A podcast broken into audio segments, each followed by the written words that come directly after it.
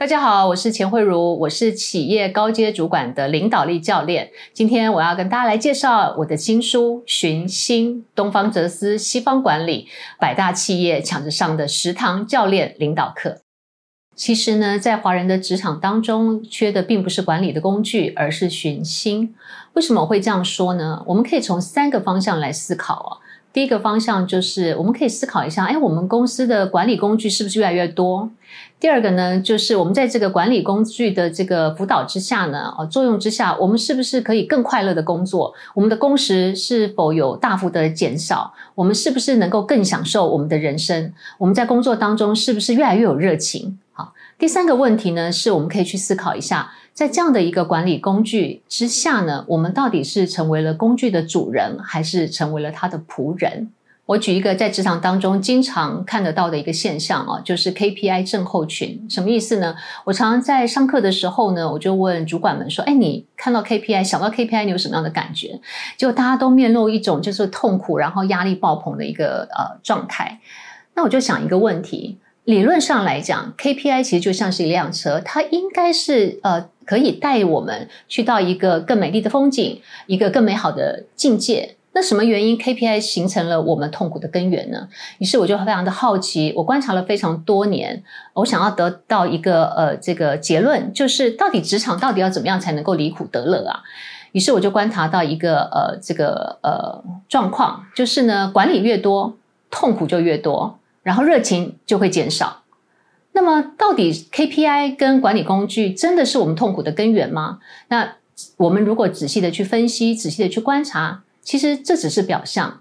真正让我们觉得痛苦、觉得让我们不幸福、觉得让我们身心俱疲的，其实是我们这颗心。也就是说，我们用什么样的心态？用什么样的思维去面对外在环境的变动？你会发觉，在变动的环境之下，我们的同仁可能会有一些恐惧，会有一些害怕，甚至可能会质疑自己的一个能力。所以在这样的一个新的波动的一个状态之下，他当然就没有办法非常呃自然的、非常快乐的去发挥他的潜力。也因此呢，我认为现在的领导者应该要具备一种能力。什么样的能力呢？就是协助我们的部署驯服自己纷乱的心，而能够无所挂碍的、勇敢的去向高目标去做挑战。那我们的主管要能够影响我们的部署，自己就要成为一位内外兼修的一级领导者。接下来，我想要跟大家分享一下我书中的其中的一个故事。这个案例是这样的：有位销售同仁，他平常业绩非常好。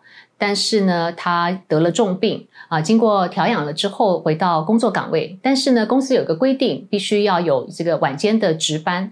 那由于他的体力还没有办法恢复，所以他就商请了几位同仁来帮助他去呃这个处理这样的一个工作。但是几个月过去了之后呢，诶，团队开始有了一些的杂音，于是就有一些的同仁去跟主管要求，他觉得这样并不公平，因为自己也很累啊，负担也很大啊。所以呢，以下三种选项你会怎么样的去处理呢？第一，你是主管，所以呢以身作则，自己跳下来参加这个轮班。第二呢，就是呢请大家共体时间，还是。帮这位同仁去值班吧。第三呢，就是给予这位同仁宽限期，就是三个月之后，如果你还是体力没有办法回到呃这个工作的轨道，那么就接受调职啊。那如果你是这位主管的话，你会做哪一个选择呢？那最后这个主管选择了第三个选项。当他这样的告诉同仁的时候呢，这位同仁非常非常的愤怒，他认为呢这是公司恶意的，而且是变相的逼他离职。那这位主管就非常的呃困扰，他就带着这个问题来问我。他说：“呃，我到底要用什么样的方法才能够说服这位同仁接受我的调职的这个决策呢？”那于是我就问他一个问题，我说：“你是怎么样去呃决定这样的一个政策的，或者是这样的一个决定的？”然后他就跟我说：“呃，他觉得作为一位主管。”有的时候真的必须要狠下心来去做一些决定，因为他不能够让呃一个员工私人的一个问题而影响了同仁的一个公平性，这是他纠结的一个原因。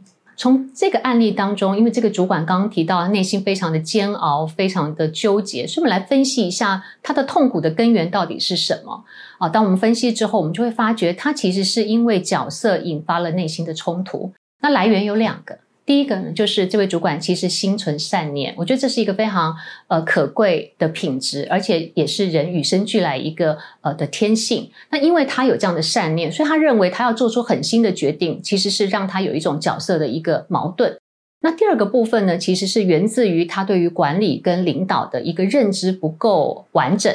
什么意思呢？我们先来谈谈管理跟领导有什么样的差别。我个人认为，管理是带人。而领导则是带薪，管理是把事情做对，而领导是做对的事情。好，如果说这位主管对于管理跟领导有一个非常完整的认识，那么他就可以去思考一件事情，就是我可不可以去找出一个可以兼具人性、不违背我自己的天性，然后我不需要做一个狠心的主管，而同时我又可以做做出一个理性又有智慧的一个决策呢？至于他怎么样找到对的决策呢？我对他的建议有两个。第一个呢，就是不要用脑，要从内心里面去找到一个更有智慧的答案。第二个呢，我们可以去呃学习古圣贤的智慧。那于是我就问了这个主管一个问题，就是呃，你的内心里面，你到底想要带出一个什么样的团队？然后这位主管就想了一下哦，他就说：“哎，我其实是想要让我的团队变成是一个呃有战力，然后团队合作，而且是他们会感觉到被公平对待的一个团队。”于是我就让他再去思考另外一个问题。我问他说：“那如果我们从三方面，包括了主管自己本身、团队同仁的感受，还有这位生病同仁的看法，这三者的观点里面来看。”然后我们来思考，这样的一个决策是不是对大家来讲都是一个公平、站立、团队合作的一个呃状态呢？那我问这样的一个问题呢，是希望能够带出他从内心里面去觉察，就是当我们在呃渴望自己成为一个什么样的人的时候，但是呢，当我们行使出来的决定，我们的行为有一些落差的时候，我们能不能够看出这当中决策的不圆满，而能够予以修正呢？至于学习古圣贤的智慧呢，比方说庄子就讲了一段话，他说呢：“正则静，静则明，明则虚，虚则无为而无不为也。”那这句话的意思是什么？他说呢。他觉得，呃，人的心灵其实受到了很多的束缚，那么我们必须要去学习，去摆脱，去降服这些束缚，那么我们自然就会得到一个平静的一个状态。当你越平静，你的心思就会越清明。你进入到心思清明，呃，一心不乱的这种状态的时候呢，你其实就能够得到一个心灵的虚空的状态。心灵一虚空，你就不会刻意的去做出违反呃这个天性的一种呃管理。的决策，好，那我们要怎么样的去得到一个平静的心灵呢？虚空的状态呢？他又讲了一句话，他说：“欲静呢，则平气；欲神，则顺心。”这两句话的意思是什么？也就是说，当我们要求得一个平静的状态的时候，我们得要先学会要平定我们的怒气。那于是呢，我们想要得到一个神妙的智慧的话，那我们就必须要顺应自己的内心的声音。那庄子又说了另外一句话了，他说什么？他说：“不得已之类，圣人之道。不得已，并不是我们所说的，哎，我们要委屈自己啊，做一些我们自己不愿意做的事。庄子这边所谓的不得已，是要让我们顺势而为。经过我们这样的一个教练物谈之后呢，这个经理就告诉我，他说他好像有了一个重新的思考，他调整了他的想法。他说，也许这个时机正是重新凝聚团队情感、促进合作的一个大好契机。”同时，他也做了一个三个行动的改变。第一件事情呢，他先向这位生生病的同仁道歉，然后他觉得他原来的做的决定其实并不周全。那他同时也运用了教练的引导的方式，来让这位同仁去思考什么原因，呃，其他的团队的伙伴不愿意再继续协助支援下去呢？在过去自己跟团队的互动，是不是有一些值得调整的地方呢？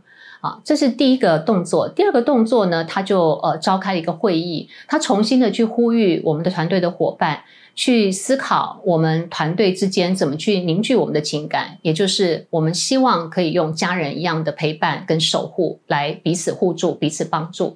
第三件事情，他也重新的去检讨了这个轮班制度的问题，他就发觉了一件事情哦，这个轮班呢，其实并不是每一个人都需要的，因为有一些资深的同仁其实并不需要透过夜间的值班来累积他的客户量，所以他重新的调整之后，他做了一个决定，他希望这位生病的同仁可以利用白天的时间来运用他过去呃成功的销售的经验，来辅导新进同仁怎么样去突破业绩的阻碍，所以这三个决定。之后呢，我就问他一个问题，我说：“你做了一个新的决定，那你现在还纠结吗？你还煎熬吗？”然后他跟我就告诉我说：“不会了，因为这个新的决定会让我觉得我可以活得更像我自己。”刚刚跟大家分享的这个案例呢，是我从事教练工作十年以来的其中的一个个案。但是像类似这样子的一个管理跟领导的一个问题呢，其实每天可能都在我们职场当中去上演着。所以，我希望呢，大家可以一方面学习呃教练的技术，带领同仁去呃突破呃绩效的一个阻碍，同时我们也可以从庄子的学说里面去体会万物和谐、回归圆满正道的一个道理。我们也可以在《金刚经》跟《心经》当中去得到如何超越表象、离苦得乐的智慧。我们希望，其实呃，领导者可以透过这样的一个锻炼，用技术锻炼心性，用心性来稳定技术。那么，我相信总有一天，我们的职场可以成为人间乐土。我是奥斯汀娜钱慧茹，希望你喜欢这本书《寻心》。